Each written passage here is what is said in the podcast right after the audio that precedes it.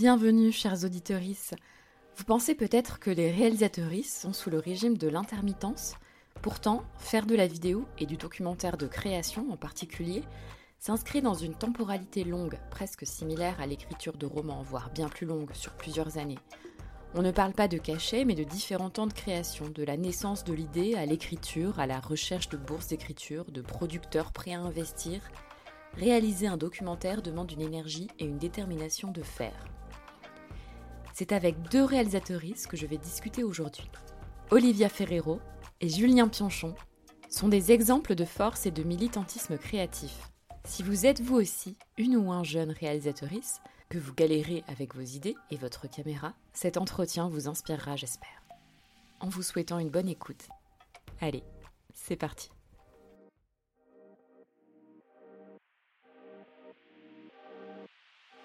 Alors là, c'est, euh, on aborde une nouvelle catégorie de personnes euh, aux revenus modestes, que sont euh, les artistes-auteurs, dont la plupart gagnent, sont en dessous du seuil de pauvreté. Nous sommes des travailleuses et des travailleurs au même titre que les autres, et c'est pourquoi nous voulons les mêmes droits. On voit comment ce travail gratuit qu'on a fait au nom de sa passion, mais pas que, c'est-à-dire c'est aussi ce que les sociologues américains appellent du hope labor, c'est-à-dire je travaille gratuitement aujourd'hui dans le Huffington Post parce que pour ma carrière c'est une bonne chose et demain j'espère euh, rentabiliser ça.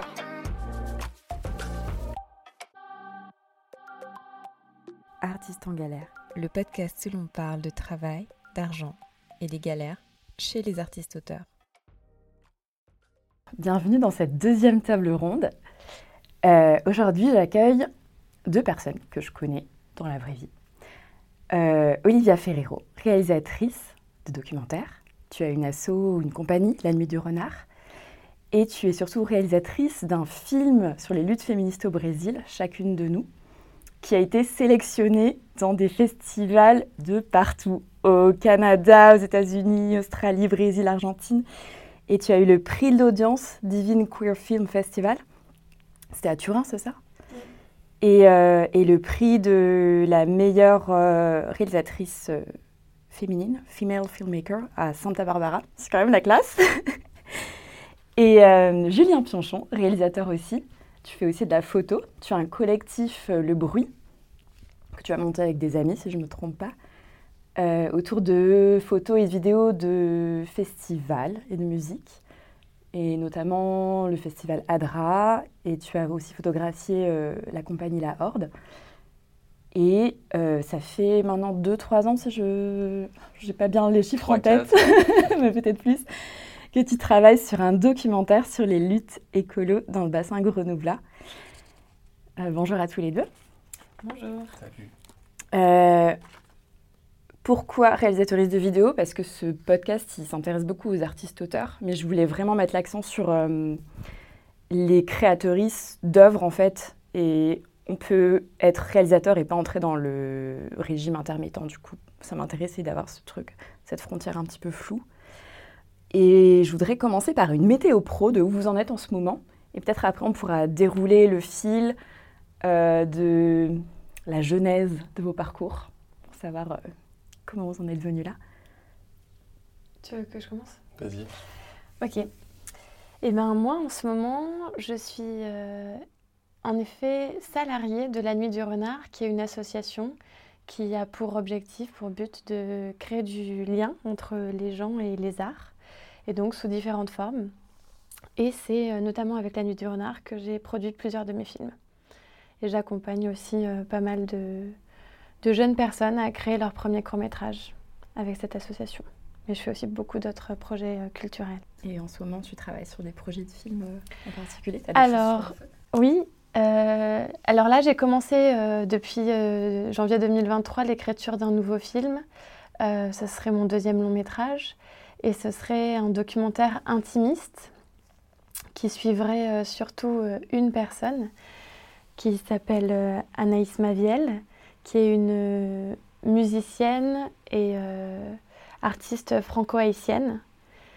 Je raconte un peu euh, l'idée comme, tu veux, si tu as envie de, rendre public la chose ou pas. Tu peux aussi garder pour soi. Mais ah, j'ai pas trop réfléchi. bon, je, te, je, te, fais le brief et comme ça, et au pire, je te, tu l'enlèveras. Si,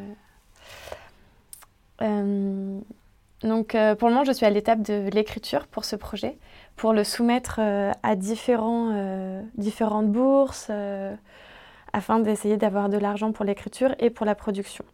Donc l'optique, ça serait quand même cette fois-ci d'être suivi par un producteur ou une productrice parce que mon premier film, je l'ai réalisé euh, en tant que réalisatrice euh, indépendante. Et euh, j'ai trouvé ça difficile sur les années, parce que ça a duré plusieurs années, de, de m'y tenir, pas spécialement que sur le point de vue financier, où c'est vrai que ça nécessitait d'avoir d'autres jobs plus alimentaires pour pouvoir mener à, bout ce projet, mais aussi vraiment de, s'accrocher entre le moment où on a l'idée et jusqu'à la, la, réalisation ultime et la diffusion je trouvais que c'était pas forcément évident. Donc là, je me dis que si on s'entoure, si on formalise un peu plus les choses, peut-être que ça peut être plus court, même si je ne suis pas convaincue de ça, parce que quand même le documentaire de création, c'est long. Mais euh, ça peut créer aussi euh, des échanges collectifs qui, m'ont manqué dans ma, première, euh, dans ma pratique du premier, du premier long métrage. Et donc là, ce film, Les Sept ébauches, elle s'appelle bleu, blanc, noir. Et ça vient d'une musique d'Anaïs qui s'appelle Bleu, blanc, black. Et en fait, dans cette musique, elle parle un peu justement de, son rapport à sa couleur de peau. Et l'idée de ce film, c'est de parler notamment du racisme et de la manière dont elle, elle l'a vécu dans son enfance et comment elle, elle s'est affranchie de, de, des problématiques que ça crée pour justement en, faire une liberté et, pour euh, vivre pleinement avec ce qu'elle est, toute sa culture. Et, et, elle a beaucoup de culture sur de nombreux aspects, notamment euh, musical. Elle, du coup, euh, elle, a, une pratique qui s'inspire beaucoup des musiques d'Afrique, notamment parce qu'elle pratique le ngoni, qui est un instrument que l'on retrouve plutôt euh, en Afrique de l'Ouest et, euh, et, aussi pour des pratiques de musique euh, en langue créole, du coup, qui viennent d'Haïti. Mais elle y mêle aussi de la musique expérimentale contemporaine new-yorkaise. Donc, parce qu'elle vit à New York. Elle vit à New York, oui. Et, et, donc ça crée un melting pot. Et en fait, l'idée, c'est de partir faire un, un, voyage filmographique ensemble à la recherche un peu euh, de ses origines euh, pour répondre à certaines questions, parce qu'elle fait partie des, mm, des familles pionnières qui ont, créé, euh, qui ont réussi à mettre en place l'indépendance haïtienne. Et donc, c'est essayer de retracer l'histoire de sa famille, retrouver des mémoires pour faire vivre autrement l'histoire et la réécrire dans l'idée de se décoloniser, nous, individuellement, dans notre parcours, moi en tant que blanche, elle en tant que noire et, euh, de décoloniser un peu nos, nos manteaux à, à, tous et toutes. Mm, mm. Voilà, c'est un vaste projet. hein. clair. Mais du coup, là, je suis dans la phase d'écriture, sachant que ça fait longtemps qu'on sait qu'on a envie de travailler ensemble et qu'on va voir à quel moment on va vraiment pouvoir mettre ça en place parce que euh, voilà, quand il y a l'Atlantique qui sépare deux personnes, c'est pas forcément évident pour, euh, pour mener un projet. Mais donc ça, voilà, ça, ça avance très lentement, mais ça avance. Et là, t'en es où dans les recherches? T'as envoyé le dossier à des boîtes de prod déjà? Euh, Pas à des boîtes de prod. Là, j'ai plutôt, euh, je l'ai envoyé plutôt pour avoir des bourses, donc euh, des bourses à l'écriture. Et il faut que je continue à l'envoyer. Et puis peut-être qu'il va falloir quand même que je commence à contacter en effet des boîtes de prod en parallèle. Ça serait la phase actuelle du projet, oui. Après l'écriture, du coup pendant, en fait, idéalement. Bon, du coup, moi, j'ai déjà un dossier là qui est un peu solide et qui permet déjà de, pour un prod de savoir s'il a envie de suivre ou pas ce projet. Mais euh, si tu laisses pas du tout de place au producteur ou à la productrice, et eh ben, ça va pas forcément lui convenir. Donc, euh, c'est bien que tu n'aies pas tout figé. Du coup, c'est un peu le bon moment. C'est juste que j'ai eu aussi plein de choses à faire dernièrement, donc euh, je ne me suis pas attelée à 100%, mais et là, j'ai un autre projet que je suis de plus loin, parce que c'est pas moi qui suis réalisatrice. Euh, c'est Louise. Mais en gros, cette année, j'ai rencontré quelqu'un qui, qui, écrit et veut réaliser un premier film documentaire. Et du coup, j'essaye de l'aider avec toute la pratique que j'ai eue, moi, des courts-métrages et de mon premier long-métrage pour l'accompagner. Et euh, là, c'est une histoire qui est assez intimiste aussi et qui se passe euh, en Extrémadure, en Espagne. Et euh, l'idée, ça va peut-être être de l'accompagner aussi avec La Nuit du Renard, un peu comme si c'était nous, finalement, les producteurs. Et du coup, de pouvoir peut-être l'accompagner sur un tournage en octobre et peut-être au montage. Donc là, c'est plutôt l'idée de, de se euh, serrer les coudes pour du girl, power euh, au sein de, du documentaire de création. Voilà, c'est plutôt de la, transmission et de, l'aide à la création. Et puis après, j'ai d'autres projets où je suis plutôt assistante réalisatrice sur... Euh, on a fait plusieurs tournages cette année sur les femmes dans le milieu du bâtiment. Et donc là, c'est Camille Bourrier avec Creatura euh, qui, est réalisatrice et moi je l'accompagne pour les tournages. Donc euh, je suis là que sur la phase du tournage et je trouve ça assez léger aussi d'être que dans cette phase-là de rencontres, euh, d'échanges, où on crée des images, on rencontre les gens et c'est chouette. Et de laisser le, montage à quelqu'un d'autre, je trouve ça assez agréable aussi. Parce que c'est quand même vraiment chronophage et du coup, il faut, faut, être bien motivé. quoi. Voilà, c'est un peu ce qui... les marmites en cours. Ouais, il y en a pas mal. Mm. Et de ton côté, Julien? Euh, Pour ta question côté pro... Euh, météo pro, actuel, qu'est-ce qui se passe euh Sur le côté pro, mais c'est encore assez chaotique, dans le sens où il y a à la fois le, développement d'une deuxième phase, donc du collectif Le Bruit, qui est ce qui me prend en fait le plus de, de charge mentale. Donc on venait de la vidéo de festival, initialement, vidéo, photographie, un peu de billets de blog. On a fait ça euh, à peine fraîchement majeur, quoi, il, y a, une bonne dizaine d'années.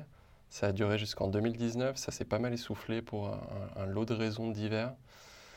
Et, euh, l'intention là de, du collectif depuis 2020 à peu près, c'est de travailler un croisement entre des, questions d'écologie politique, des questions de création artistique, et de manière plus large, euh, culturellement, comment est-ce qu'on gère ça quoi Comment est-ce qu'on développe des, des, mondes culturels qui fassent écho aux, enjeux d'écologie politique dans lesquels on se trouve? En essayant d'y aller, euh, de prendre le temps, euh, de pas faire attention un peu avec les, les vocables et les, euh, grandes idées sur les nouveaux récits et compagnie qui peuvent, qui peuvent être un peu étouffants et qui, je pense, invisibilisent pas mal le fait que ce, développement de monde, cette composition de monde, euh, en fait, extrêmement fine et prend des, dizaines de décennies globalement pour aboutir vers des, choses partagées, communes euh, à l'échelle de la société les sociétés. Donc on s'insère un peu là-dedans quand même malgré tout dans ce, gros champ de la composition de, nouvelles manières d'habiter. Euh, et donc d'essayer de croiser ça avec de la création, mais de manière plus large, qu'est-ce qu'on fait avec les gens? Ça prend la forme euh, d'un jardin partagé qui est au sud de l'île verte à Grenoble, qui a pour intention à la fois de se réautonomiser sur, euh, sur des pratiques agricoles, des pratiques artisanales et d'y faire une fête par an dans laquelle on croise à la fois donc, des discussions euh, politiques, des, ateliers et de la création, avec grosse envie de, débloquer euh, des sous pour euh, avoir vraiment des, gens qui, euh, qui, seront en création une année jusqu'au festival. Ça, c'est un peu l'enjeu là en ce moment d'arriver à trouver les bonnes subventions et d'arriver à prioriser les projets. Tu as envie d'en faire des, des, dizaines. Quoi. La, création artistique, c'est hyper large, qu'en prenant par la question du médium. Ensuite, avec qui tu as envie de travailler. Et puis, pourquoi pas même passer par des appels à projets.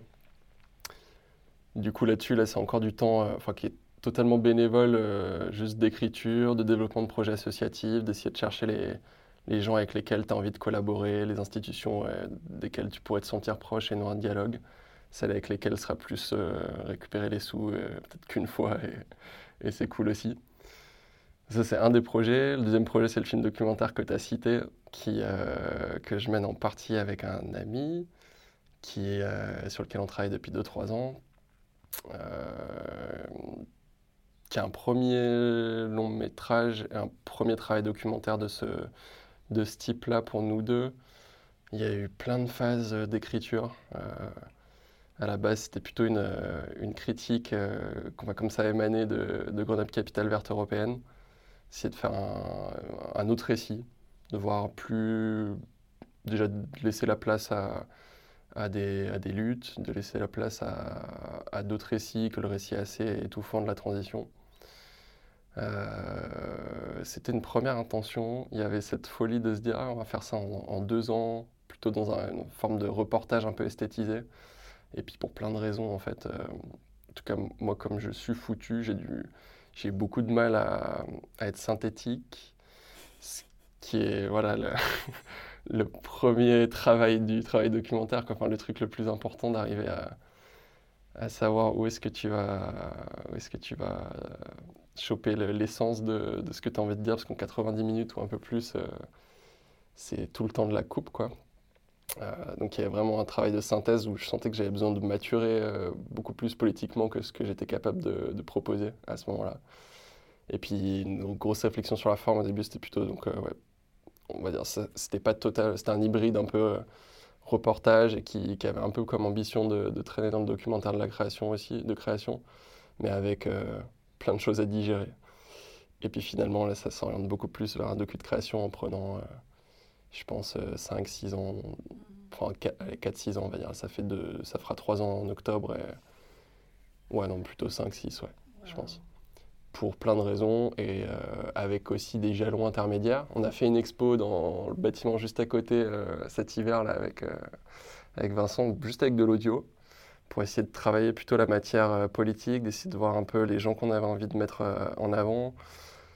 Dans une première étape euh, aussi de, se rapprocher de, de l'intime et d'être un peu plus loin d'un truc plus reportage. Donc c'était un, premier jalon. Et là, les autres jalons à venir, c'est plutôt d'aller diffuser des bouts de ce travail-là dans des masters spécialisés sur ces questions. Il y en a quelques-uns à Grenoble. Et du coup, de laisser des étudiants et étudiantes cheminer avec ça d'arriver vraiment sur une. Euh, hop, on le laisse et on ne prend pas part au débat. Ok. On peut citer le master transition éco Ouais, il y aura sûrement le transition écologique de, de, Sciences Po. Il y a un master de décroissance à l'école de commerce, euh, où l'enseignante chercheuse qui gère ça est franchement euh, un parcours de vie vraiment parlant. Enfin, pas entrer dans les, dans les 1 million de détails, mais c'est quelqu'un qui est né euh, en Roumanie, qui jusqu'à sa majorité était sous l'occupation URSS euh, et qui euh, partit pour faire des, plutôt une trajectoire dans, dans le, des études d'économie. En quelques semaines, ses profs sont passés de, de l'économie communiste à l'économie libérale. Euh, en, gardant le même visage globalement, en prononçant des, mots qui étaient toujours dans la même langue. Et ça l'a marqué que des êtres humains soient capables de, comme ça, de faire des bascules idéologiques euh, renversantes, euh, que ça puisse exister. C'est un peu son expérience,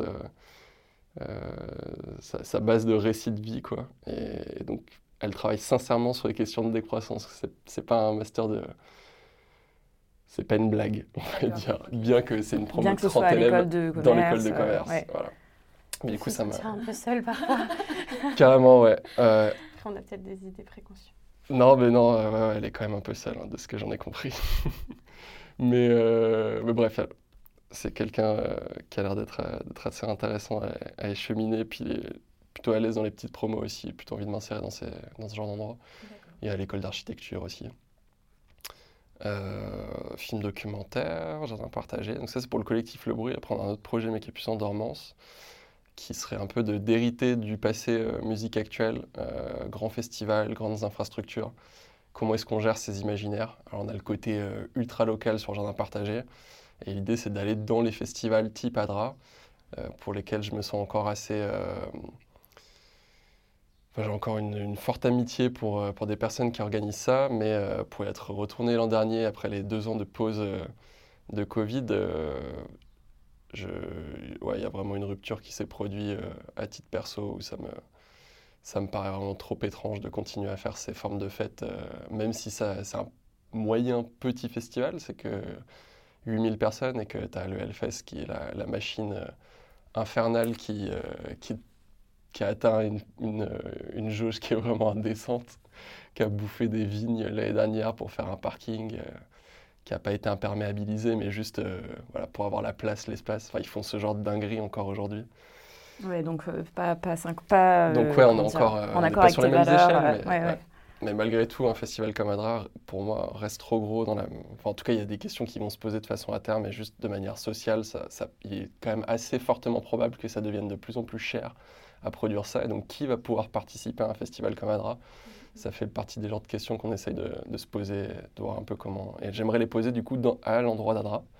J'ai fait un peu un terrain test l'année dernière avec juste un Zoom et puis discuter avec des gens qui participaient dans les différents endroits et discuter un peu avec les gens qui portaient aussi des questions de lutte, notamment euh, Serein Sereine, qui est une asso qui travaille sur les, les violences, les VSS dans les milieux des, des festivals de, de musique actuelle, milieu de nuit en particulier.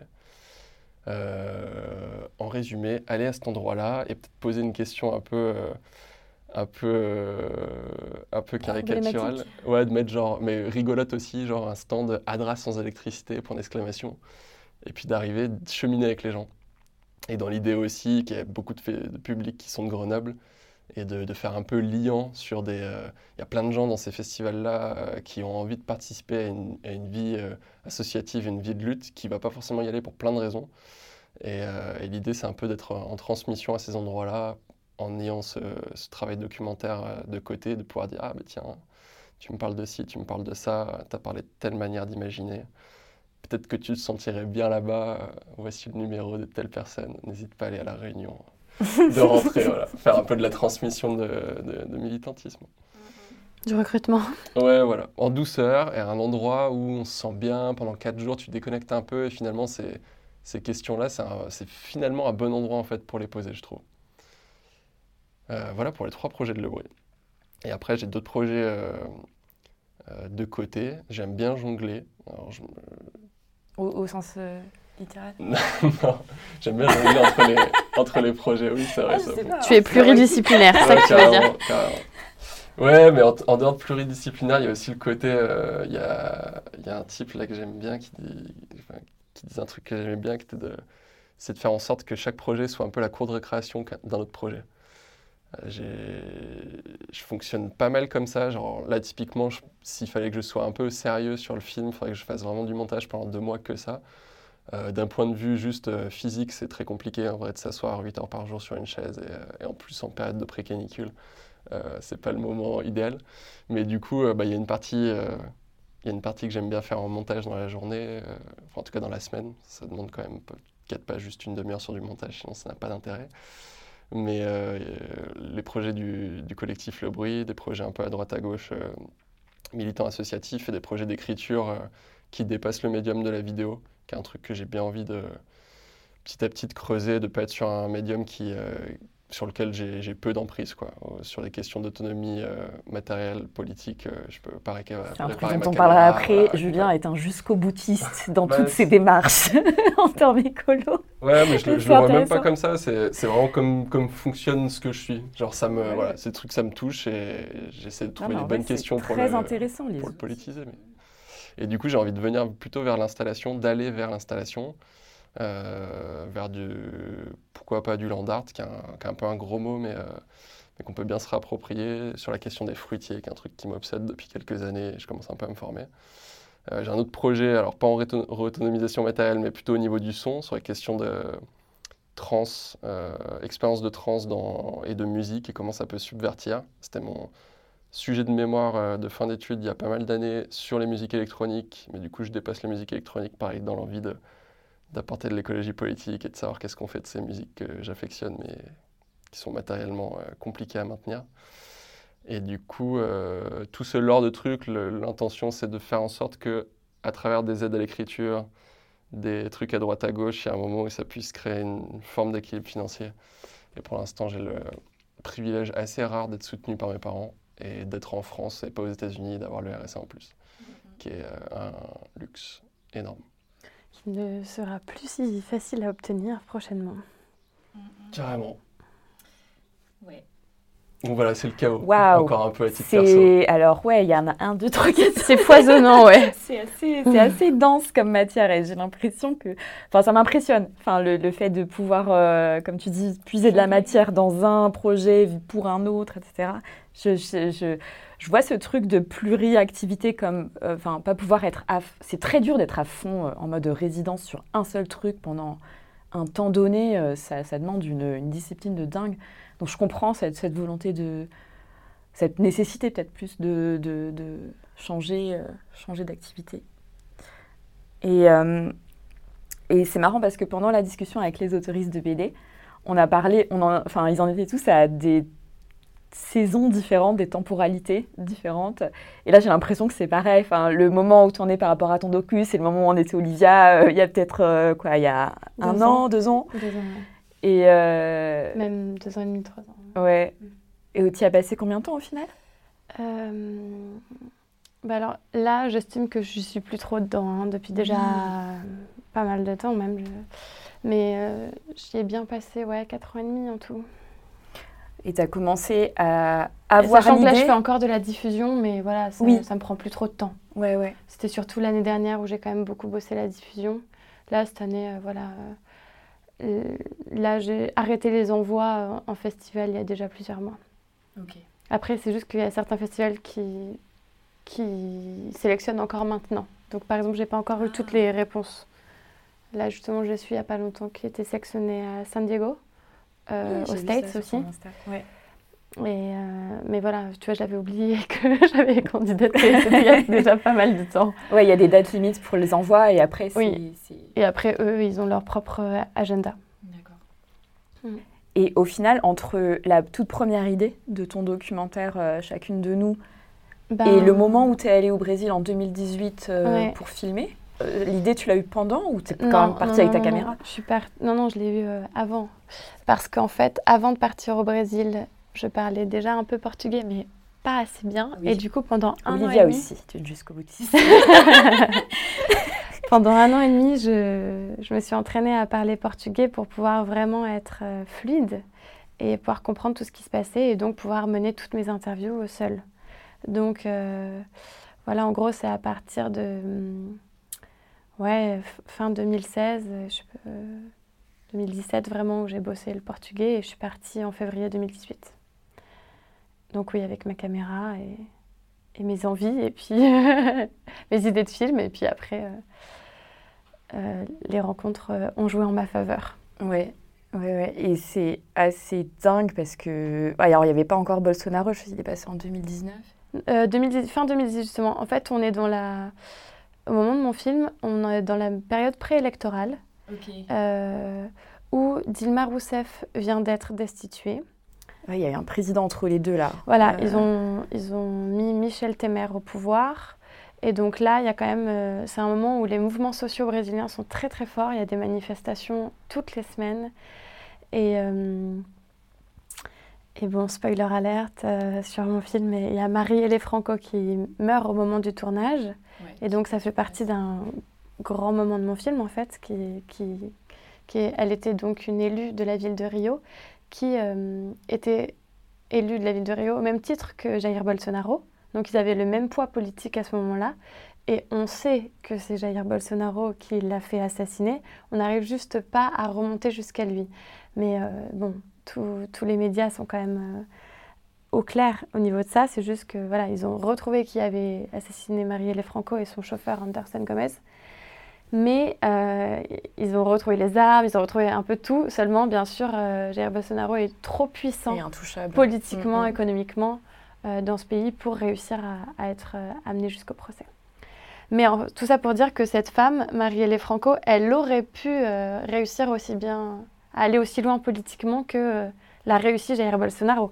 Et donc, euh, le gouvernement actuel, qui est donc euh, Lula, euh, va quand même justement dans cette veine qu'elle a amenée, Marielle Franco, de, de justice pour les populations noires, de justice pour le mouvement LGBT, de justice pour les personnes pauvres qui sont parfois même des travailleurs et qui n'ont quand même pas de domicile, ou de justice pour les gens des périphéries et, et pour un Brésil avec une vraie justice sociale. Et du coup, là, on voit des vrais changements politiques. Mais nous, au moment du film, on était dans un espoir que Lula puisse revenir au pouvoir, mais il a été mis en prison aussi au moment du tournage.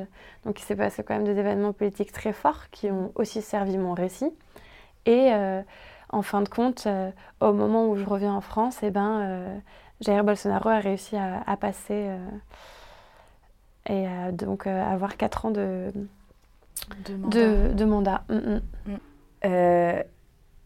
J'ai une question qui concerne juste le fait que donc toi tu te dis que tu t'es autofinancé pour ce, pour ce film-là, et enfin avec la Lune du Renard, et tu as ensuite essayé de constituer une équipe avec toutes les personnes brésiliennes que tu connaissais dans le monde de la vidéo pour le montage, euh, l'audio, etc. et de les rémunérer. Euh, ma question, elle touche plus euh, le, le, fait de, de tirer des images dans un pays. Mais bon, là, c'était pas à but lucratif puisque tu l'avais fait à tes frais. Et, et, du coup, à visée politique, mais du coup, comment, comment est-ce qu'on peut exploiter quelque chose tout, en ayant une sorte de, de, justice monétaire un peu. Enfin, c'est un peu flou ce que je. Bon, bah, du coup, moi, ce projet ne m'a pas du tout rapporté d'argent. Hein. Pour le moment, c'est pas, c'était pas l'idée, dans tous les cas. L'idée, c'était, euh, à titre individuel, hein, c'était. Euh, j'avais réalisé jusqu'alors des courts-métrages. Euh, et pendant l'été, j'avais participé à, quelque chose qui peut intéresser les, les néo-réalisatrices c'est un festival en Italie, dans le sud d'Italie, qui s'appelle Cinema d'Amare, et qui est un festival où euh, des jeunes des jeunes, des jeunes étudiants, souvent, pour la plupart du temps, ce sont des étudiants, mais on n'est pas obligé d'être étudiant pour y aller. C'est quand même un peu la porte d'entrée. viennent du monde entier et ils vont pendant tout l'été tourner des films. Donc, l'idée, c'est qu'il y a un grand bus qui transporte tous ces jeunes et le bus s'arrête dans un village du sud d'Italie, en allant du coup euh, sur euh, plusieurs régions jusqu'à la Sicile. Et euh, chaque semaine, il s'arrête dans un village. Et l'idée, c'est de présenter des films tous les soirs sur la place du village. Et pendant ce temps, les jeunes font le, film, font des films. Et après, il y a une compétition entre nous. Et on présente les films le samedi, soir. Et du coup, il y a des prix à gagner. Si on obtient le premier prix, on gagne un peu d'argent. Donc, ça, c'est ouais, une bonne motivation pour pas mal de jeunes. Et, euh, et puis, c'est l'idée de collaborer avec des gens du monde entier. Donc ça, c'est vraiment chouette. La plupart des gens font des films de fiction. Donc, euh, ce qui se passe souvent, c'est qu'il y a une petite triche, c'est que le ou la réalisatrice euh, voit avec un scénariste ou une scénariste. Ils écrivent à l'avance le scénar pour la semaine d'après. Ils ont le temps de recruter tout le monde, les acteurs et tout.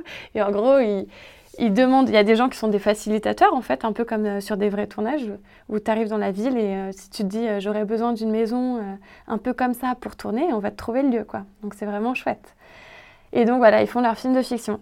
Et en fait, on était deux à faire du documentaire et donc tu peux pas tricher parce que tu sais pas dans quel village tu arrives. Tu vois, franchement, tu pas le temps de faire tes recherches. Quoi. Ah oui, parce que tu peux choisir euh, le, enfin, fiction, documentaire, euh, dans quel... Euh, Mais donc en gros, il y avait quand même beaucoup de gens qui viennent en tant qu'acteurs, actrices, pour vraiment participer au film.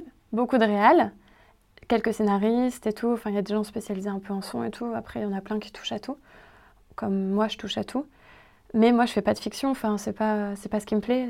Moi, ma passion, c'est le documentaire. Et donc, tu arrives dans un village, tu essayes de comprendre un peu le village, ce qui t'intéresse, et puis en une semaine, tu fais un film, quoi. Et donc, y avait, on était deux à faire ça. Et euh, c'était euh, avec une Argentine aussi. Et la, facilité aussi pour nous, c'est qu'on était deux à parler italien. Parce qu'en fait, c'est vrai que se lancer dans un petit projet documentaire en une semaine, c'est donc le format kino. Enfin, un peu plus long que kino, mais quand même, du coup, tu as le résultat d'un court-métrage à la fin. Si tu parles pas italien, là, c'est chaud, quoi. Et bref, à ce festival, j'ai rencontré des réels brésiliens euh, et, j'ai vu que j'étais capable de faire des films en une semaine. Et que là, j'avais eu encore une fois, euh, moi, c'est ma spécialité, le prix du public. Alors, à chaque fois, je suis très contente. Celui-ci ne donne pas d'argent. Mais je suis très contente de me dire que les gens du coin, euh, ça veut dire que j'ai réussi à retracer une histoire qui leur parle à eux, tu vois, alors que c'est leur, c'est leur village, quoi. Donc, moi, ça me fait vraiment plaisir. Et, et voilà, je me disais, bah, ok, Olivia tu as réussi à faire ça en une semaine, alors euh, donne-toi la liberté de le faire euh, en plus de temps ailleurs. Il se trouve que moi, le Brésil, c'est un pays qui, m'intéresse depuis très longtemps, notamment parce que j'ai eu, une relation très forte euh, avec une personne brésilienne et qui, du coup, m'en a beaucoup parlé. Et donc, j'ai toujours, voilà, j'ai toujours imaginé ce pays et j'ai voulu y passer du temps. Et il se trouve que je savais aussi que hum, au niveau des luttes euh, contre le racisme et contre euh, les LGBT-phobies, ils sont, si je peux dire, presque en avance. En tout cas, il y a des luttes très fortes. Et donc, je me suis dit que moi, j'avais aussi envie d'aller me nourrir de ça là-bas. Et, et voilà, je me suis dit, je pars avec la caméra et on verra bien si j'arrive à en faire quelque chose. Après, euh, du coup, sur euh, toutes les questions de légitimité, ça n'a vraiment pas été facile dans le processus de création. Euh, parce que je suis blanche, parce que je suis occidentale, européenne. Parce que du coup, je, porte une histoire, je représente quelque chose. même si j'avais très peu de moyens financiers pour faire ça, mais j'avais quand même la possibilité de, payer ce billet d'avion, de, pouvoir me débrouiller. Et du coup, voilà, il s'est passé pas mal de, de, questionnements, mais au fur et à mesure de la création du film, pendant le tournage, en fait, euh, toutes les personnes que j'ai interviewées, elles étaient tellement ravies d'avoir accès euh, à un média, de pouvoir exprimer leurs paroles librement, d'être écoutées, et de savoir que ça résonnerait plus loin que leur quartier, euh, et que ça pourrait faire changer des choses à, une échelle, euh, je dirais pas planétaire non plus, mais c'est vrai qu'il a tourné le film, même si euh, c'est sur des documentaires de niche, mais quand même, il, il, tourne, il va continuer de tourner, je l'espère. Et donc, finalement, ça, c'était un cadeau pour elle aussi. Donc, c'était un échange où on était toutes les deux, toutes, toutes, ces deux personnes satisfaites. Et après, voilà, même si j'avais pas beaucoup d'argent, je me disais qu'en effet, j'avais plutôt envie d'essayer de réinjecter l'économie que j'avais euh, dans l'audiovisuel euh, donc euh, brésilien et plutôt du coup ben, pour des personnes ben, femmes ou LGBT. Mhm. Parce que en effet, en France c'est déjà pas facile, mais au Brésil encore moins. Et donc j'ai travaillé surtout pour la post-production en fait, pas pour le montage. Le montage je l'ai fait toute seule, même si j'ai eu une petite équipe de regard extérieur ici en France, où je pourrais expliquer un peu comment ça s'est passé, parce que c'est rigolo, intéressant. Mais euh, voilà, c'est plutôt pour euh, l'étalonnage, donc euh, le travail des couleurs. Là, j'ai fait appel à Juliana, qui a aussi fait l'étalonnage d'Indianara, par exemple. C'est comme ça que je l'ai connue.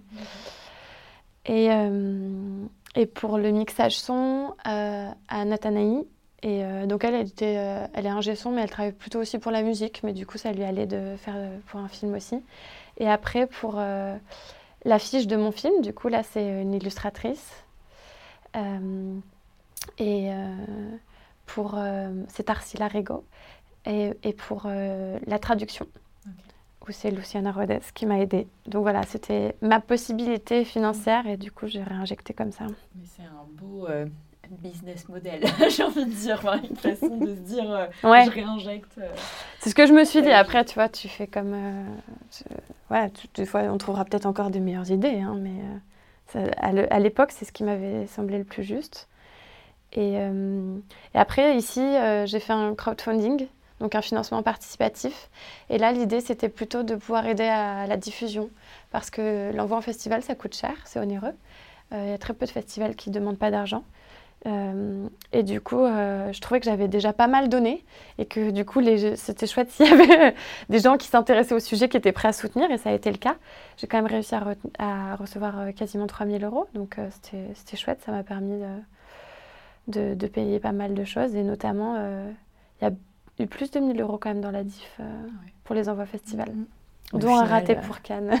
Ah mince. Où j'ai payé et oh. en fait le dossier n'a pas été reçu. Oh, et Cannes, c'est quand même très très cher c'est genre 150 euros, tu vois. Donc euh, voilà, ça c'était euh, le raté. ok, bon, il a quand même bien tourné et au final, tu as, as, fait ton taf de porte-parole, de porter leur voix. Euh. Ouais, et puis de toute façon, l'idée c'est quand même, là il faut que je travaille justement à une autre phase que je m'étais un peu promis et que j'ai pas encore fait, mais ça me permet là d'en parler, de me dire vas-y Olivia, il faut le faire c'est que ce film, il est construit comme, euh, comme un livre avec des chapitres. Et l'idée, c'est de le mettre en accessible sur Internet. C'est un peu sous forme de micro-série, de web-série, avec chaque chapitre. Et du coup, il faudrait que je refasse juste un petit montage avec euh, l'intro et le générique sur la chacune. Et que je choisisse par contre euh, en quelle langue je le mets. Parce que le film donc, est réalisé en portugais du Brésil. Et du coup, il faut voir. euh, je sais pas si je vais m'amuser à faire les sous-titres. Pour les sous-titres Je Ouais. pense que tu peux faire une sélection de sous-titres si tu le mets. euh, Non, mais je veux dire, est-ce que je le mets euh, en français euh, sur internet ou en anglais? C'est ça la grande question. Doublé, les tu veux sous-titres. dire? Ah oui, Non, les non, sous-titres. Il n'y a pas moyen de faire multi-sous-titres. ben, ça fait quand même plus de taf, mais je pense que Ah, si, en effet. hein.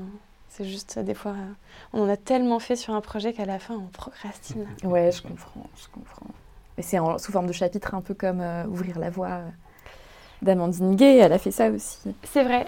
euh, si ce n'est que dans le film d'Ouvrir la voie d'Amandine Gay, je me rappelle plus s'il y a vraiment l'idée d'aller de plus en plus en profondeur ou si c'est juste. euh, Non, c'est pas ça. Ça n'a pas trop la même forme quand C'est même. quand même assez différent. Mm. ouais. C'est- Parce que moi, il y a quand même un truc aussi où tout le monde n'a pas du tout le vocabulaire ou la conscience de- des problématiques, euh, notamment euh, LGBT. Et du coup, il y a quand même une idée d'être euh, assez didactique, assez euh, pédagogique et donc de rentrer de plus en plus en profondeur et aussi, du coup, euh, de montrer de plus en plus les discriminations croisées pour aller jusqu'à la convergence des luttes. Donc, euh, il y a aussi, ouais. tout- Mais je me dis que peut-être qu'il y a des gens qui ont envie de voir que le chapitre sur la transphobie. Et donc, c'est bien qu'il soit accessible comme ça aussi, euh, plus facilement. Ouais, tout à fait. Ou que la partie sur l'afroféminisme. Moi, je l'ai vu deux fois ton film. Et deux fois, je pense que c'est bien parce qu'il y a des passages très denses. Enfin, pour le vraiment, comment dire, prendre le temps de s'imprégner dans les ambiances et puis de d'aller. euh, Enfin, il y a plein de rencontres avec des, choses. euh, il est incroyable. Et ouais, regardez-le deux fois. C'est vrai, c'est vrai. C'est euh, notamment la version française. euh, on n'a pas réussi à être vraiment succinct euh, dans la traduction et donc euh, la version anglaise est quand même beaucoup plus légère et j'ai remarqué que le public anglophone a bien mieux accueilli mon film. Donc je pense qu'il y a vraiment euh, un enjeu autour de la traduction. Autour de la langue, ouais, c'est ça. Et c'est vrai que vu que les personnes euh, là dans mon film, elles parlent beaucoup et vite, et ben du coup la- le sous-titre français est quand même très cadencé et assez fatigant de fait. Et donc la version française euh, marchait un peu moins bien, ouais. Alors, il faut apprendre portugais. Moi, je comprends un petit peu. Coup, Ah ben c'est sûr que là d'être- si on parle portugais par contre c'est vraiment euh, ça se voit en une fois on a tout compris. ouais, c'est ça. Mais on revient à, au- à ce truc de être synthétique finalement, qui est hyper dur. Oui. Synthétiser, ouais, le temps. C'est quoi les formats euh, de documentaires euh, classiques? C'est comme en film, 90 minutes. En fait, 90 il y a des un- grilles de programmation. La plupart des documentaires sont financés grâce à la télévision. Donc, les- une fois que tu as trouvé ton producteur ou ta productrice, lui, il va essayer de faire le lien avec les chaînes pour avoir des financements, parce que c'est quand même vraiment eux qui financent le, le plus gros du projet. Et le producteur, justement, se sert sur ces financements-là pour payer son travail. Et donc, il y a des grilles de programmation internes à chaque chaîne. Mais il y a des formats qui sont toujours les mêmes.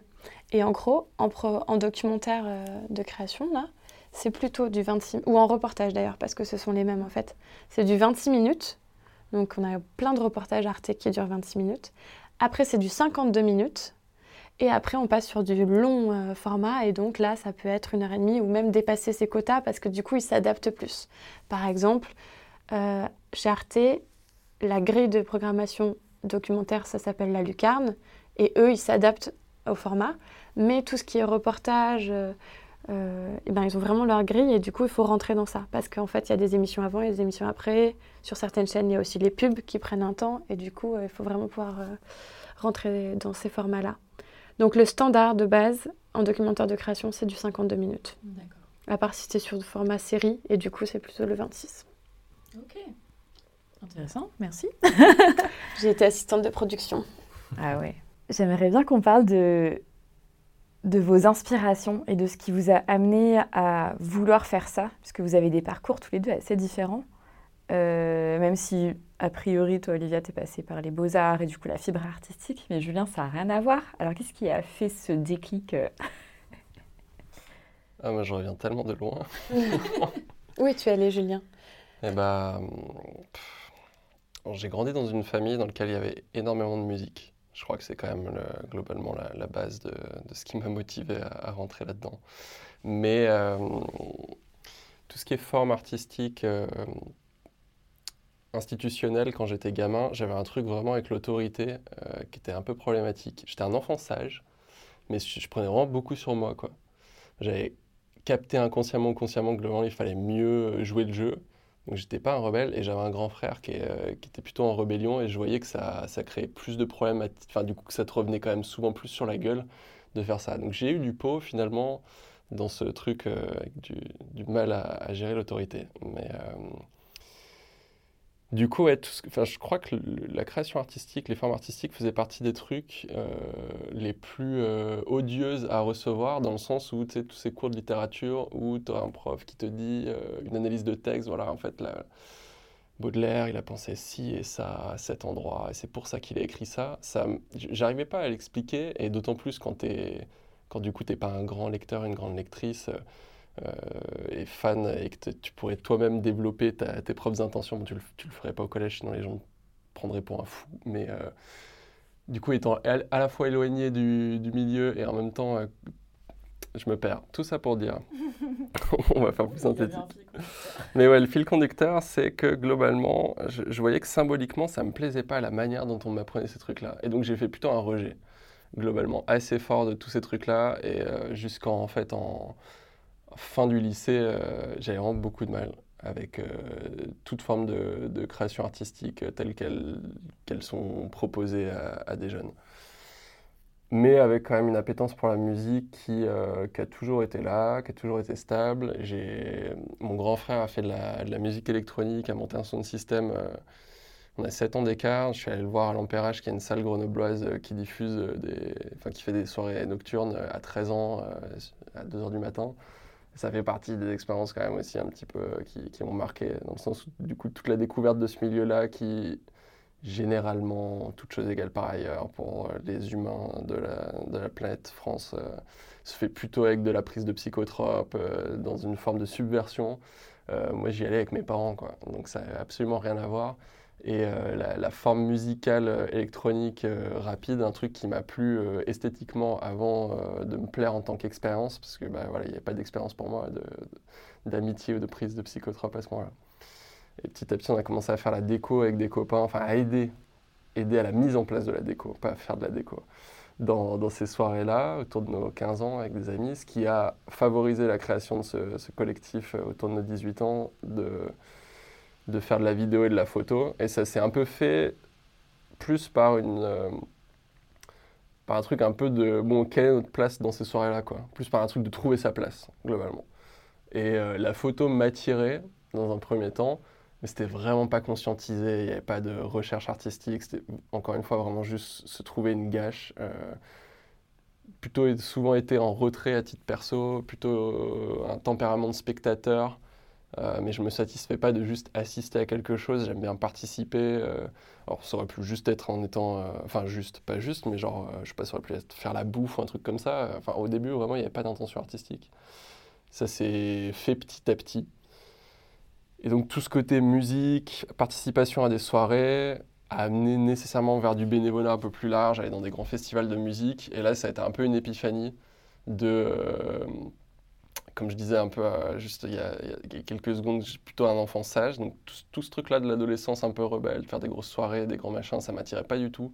Plutôt un côté justement être euh, un peu... Euh, enfin, vu que c'était le truc qui était joué par la plupart des jeunes, en fait, ça me faisait chier de jouer le même scénario. et finalement, bon, bah, ça s'est juste décalé. À partir de mes 18 ans, ça a été la, la, grand bain dans les grands festivals et énormément d'écoute de, musique. pendant sept ans, j'ai passé, je pense, euh, au moins un tiers de mes journées à écouter des albums, à, retracer des trucs, à écouter des émissions radio, à lire des chroniques et à finir par bosser là-dedans. Euh, mais ça s'est fait de manière effectivement hasardeuse à titre pro parce que je suis passé par. Euh, j'ai fait un parcours. Je voulais faire ingénieur. Ingénieur, genre, j'étais fan des entreprises de la Silicon Valley qui sont précisément les entreprises qui aujourd'hui euh, ouais, me motive et me, tous les jours à me lever, à essayer de construire d'autres manières d'habiter cette foutue planète que, que par euh, essayer de se, se, projeter dans des mondes virtuels et, et par la, le transhumanisme. Euh, mais ouais, j'étais un, un, fanatique, je pense, d'Apple, à faire tous mes exposés de classe prépa en italien dessus, essayer de comprendre cette entreprise-là avec une obsession à la fois de, l'aimer et puis de la détester en comprenant petit à petit euh, comment était construite une entreprise capitalistique comme ça aux États-Unis, avec les paradis fiscaux, les machins, enfin d'aller vraiment dans le détail de ça, qui a vraiment cette obsession-là. Il se trouve que les classes prépa d'ingé, je les ai pas eues, euh, parce que j'avais pas le niveau, et tant mieux, parce que je crois que je je me serais vraiment, vraiment fait chier là-dedans. Et j'ai eu des classes prépa pour aller en école de commerce. Ça a été vraiment, euh, c'est pas ce que je voulais faire quoi, au début, bien que ça a pu être euh, le cas pendant mes études. Et euh, j'ai eu du pot dans le, dans le, dans la prépa d'avoir euh, deux profs assez exceptionnels, un en littérature, qui m'a vraiment ouvert à, la langue en fait, et qui écrivait de la poésie à côté de, son travail de, professeur, et puis un en géopolitique. Et les deux, finalement, c'était à la fois un début de conscientisation politique à ce moment-là, et un début d'ouverture à la création artistique. Et ça s'est extrêmement bien croisé. Enfin, à la fin de ma prépa, j'avais une partie de moi, je pense, qui espérait de ne pas avoir les écoles que je voulais pour refaire une troisième année et pour être dans ce bain, parce qu'en fait, il y a un confort. J'avais du pot aussi, j'étais dans une petite prépa à Grenoble, j'avais pas à Champollion, qui est la, la, prépa un peu classique, 50 élèves par classe. Nous, on était 8, avec pas mal de cours, euh, plus d'un tiers des cours euh, groupés à 30, avec euh, les, une autre promo. Mais enfin, 8, c'est incroyable. Tu as des cours qui valent en plus extrêmement cher et qui sont gratuits en France, les cours de prépa comparé aux cours d'école de commerce après, qui sont la plus grosse blague en termes de, voilà, en termes de rapport euh, de qualité-prix. Ouais, tu passes vraiment deux extrêmes. L'école de commerce, c'est, ça, devrait être interdit de, vendre un cursus à ce prix-là, vu la qualité pédagogique. Bref, conscientisation politique, ouverture à la création artistique. Et, puis ça a infusé comme ça pendant les années d'école de commerce. J'ai choisi une école qui avait un parcours en spécialisation d'industrie culturelle, tout de même qui est celle de Marseille-Bordeaux, sans savoir si j'allais arriver à la voir, mais plutôt ce genre de tempérament de me dire, bon, c'est ça que je veux, puis je vais la voir. Alors des fois ça marche pas, là ça a marché. Donc il y a une spécialisation en Master 1, euh, et puis 2 sur euh, ouverture donc, aux, industries culturelles avec euh, une promo de 40 personnes, fans de musique, d'opéra, de, de mode, de, de tout et n'importe quoi. Et c'était un, grand bouillon de culture aussi, bon avec plutôt quand même des profils d'école de, bah, de commerce où on était les gauchistes de la promo, on était du coup les, plutôt la droite de la gauche. Quand tu dis on, c'est toute les la 40, filière ouais, Ça reste industrie culturelle. Alors on est dans tous les cas dans dans l'industrie culturelle. Enfin, c'est très difficile en fait de vivre de la création artistique en étant en dehors des circuits de production et de financement des industries culturelles. Mais là, le fait est qu'on est vraiment les euh, on est un peu les, les, les, gens qui allons le plus loin dans, dans, les questions libérales. Quoi. Il n'y a pas de grande remise en cause des, schémas de, production euh, culturelle à ce moment-là. Il y a plutôt une envie justement de pousser vers des formes entrepreneuriales de la culture qui peuvent avoir des intérêts, mais qui, dans, dans un pays comme la France, où il y a quand même des trucs qui ont plutôt bien marché en termes de, politique culturelle, bah, on fait partie des gens qui vont possiblement saboter ça quoi, dans ce genre de promo. Bon, euh, voilà ça a infusé, il y a eu ce master, euh, il y a eu des stages du coup euh, dans des grosses boîtes chez Deezer et Canal+, dans leur partie production audiovisuelle chez Deezer et production côté musique chez Canal. J'avais un peu envie d'aller vers des gros trucs pour me dire je le fais une fois. du coup je l'ai quand même fait deux, mais Deezer était petit à ce moment-là, c'était 200 personnes. Et Canal, il y avait déjà Bolloré. J'en ai, malgré le fait d'être un peu politisé à ce moment-là, je crois que j'ai répondu à l'entretien d'embauche que ça me posait un vrai problème. Ils m'ont quand même pris parce que c'était la, troupe de gauchistes pour le coup dans Canal, mais je crois que ouais, je ne referai pas, je pense, ce genre de truc aujourd'hui. Mais voilà, c'est fait, c'est avant, je suis content de l'avoir fait en, tant que stage. Et le fait est que ce genre de poste à Paris, il n'y en a pas beaucoup, en vrai, dans, la culture, euh, en coordination, où tu peux un peu faire de création aussi. Du coup, c'était un peu mon envie, moi, d'à la fois être sur de la coordination de projets culturels et en même temps avoir une petite partie de mon temps que je peux allouer à de la création. Et le fait est que, euh, vu qu'il y a peu de postes, de manière générale, il y en a encore moins sur ces trucs-là où tu as un peu de création, tu dois passer la moitié de ton temps sans rire à vendre ce que tu fais, à exister dans ta boîte pour dire Ah, regardez le beau projet que je fais, ok, c'est bon, j'ai toujours ma place, très bien, voire peut-être grappiller les échelons. Et juste rester stable, en fait, c'est une, une, lutte permanente. Et euh, mais, euh, mon maître de stage chez Deezer a fini avec les avocats alors que c'était genre la septième personne dans la boîte, et qu'il a vraiment participé au développement de, cette entreprise-là. Et ma maître de stage chez Canal Plus a sauté en cours de stage. Elle était en CDD à ce moment-là. Donc ces deux expériences, je dis, bon, je suis quand même extrêmement sensible Euh, c'est le genre de truc où je fais un, un burn-out ou une dépression gratuite euh, du fait de, ces entreprises capitalistiques et de leur mode de fonctionnement, euh, si ça m'arrive. Et la chance ou la malchance, on m'a pas proposé de job en sortie à Canal. Je me suis dit, je rentre à Grenoble. Je prends le temps de redévelopper le côté collectif audiovisuel. Donc à ce moment-là, c'était en 2018, on était encore sur des formes audiovisuelles. Et puis ensuite, euh, je me suis fait embarquer dans l'écologie politique grenobloise et ça a bifurqué le, le collectif et compagnie. Mais donc voilà, ça a été un... Il n'y a pas eu d'épiphanie euh, vraiment dans mon parcours, mais ça se fait petit à petit depuis mes comment, plutôt 17-18 ans, croisé de- au croisement de, de plein de plein de gens qu'on nourrit, euh, plein de trucs, et quand même le, le collectif en tant que tel, euh, enfin pas le bruit, mais le principe du collectif est un des trucs moi, qui m'a vachement nourri et permis d'avancer et de croiser des regards. Et toi, Olivia, ça part comment? Euh, alors attends, ta question c'est notre formation à peu près? C'est quoi c'était quoi le, si tu déroules la pelote de, de ton parcours, ce qui t'a amené à faire de la vidéo aujourd'hui et ce pourquoi tu, tu, tu kiffes la vidéo, Hmm. la- le docu de création. Euh, alors, comme tu l'as dit, moi j'ai commencé post-bac euh, par euh, aller aux Beaux-Arts pour le côté donc création artistique pleinement. Parfois un peu trop auto-centré d'ailleurs en école d'art. Mais donc j'ai commencé par faire ça parce que je. Les façons, en fait, j'ai commencé par faire un double cursus. Les deux matières que j'aimais le plus au lycée, c'était histoire et art plastique. J'étais en option lourde en art plat. Et donc, euh, j'ai fait les concours euh, des beaux-arts. J'ai eu les beaux-arts à côté de chez moi. Et euh, je pouvais aussi m'inscrire en double cursus à la fac d'histoire, donc j'étais ravie. Et en fait, je pense que ça m'a beaucoup aidé d'être en double cursus. Parce que l'école d'art, c'est quelque chose de... Les beaux-arts, c'est un monde, hein, c'est un univers. Quand tu plonges dedans, tu peux vraiment pas te rendre compte, ne pas te rendre compte de ce qu'il peut y avoir autour, quoi, du monde qui continue à l'extérieur.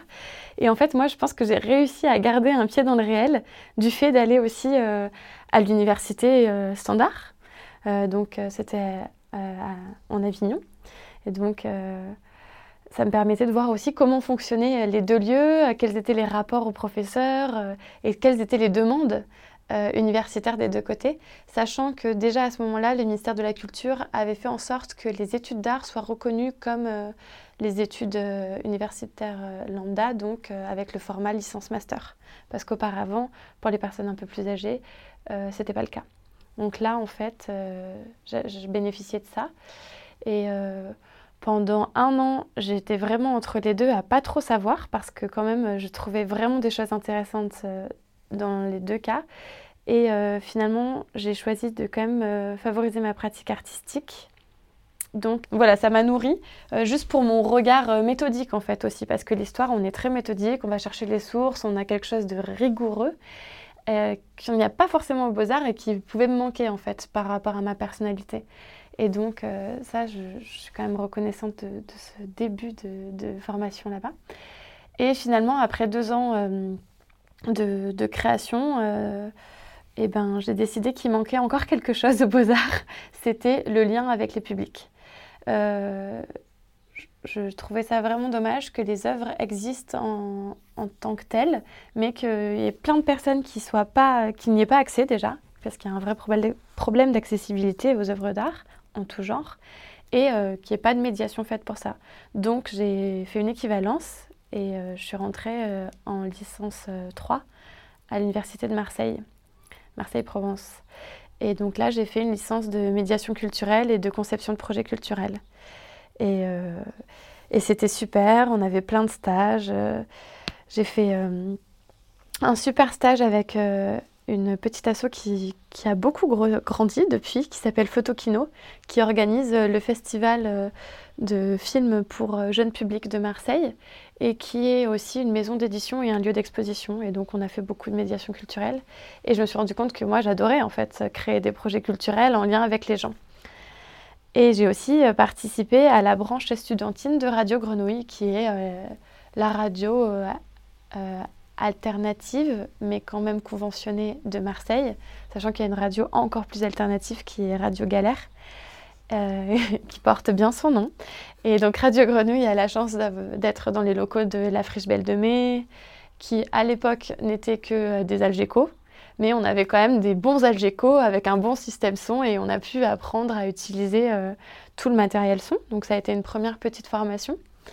Et moi, vu que je pratiquais la photo, euh, l'année d'après, j'ai décidé de faire une césure universitaire. je suis partie avec euh, mon enregistreur son euh, Roland et mon casque et mon appareil photo. Et je suis allée faire un, projet d'anthropologie culturelle dans toute l'Italie.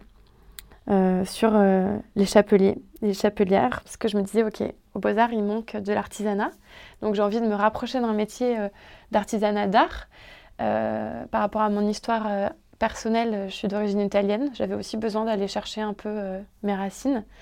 Et donc, je fais une plongée en Italie pendant un an où j'ai rencontré plein de chapeliers dans toute la botte, plein de chapelières, des modistes. j'ai fait. Et pourquoi le chapeau?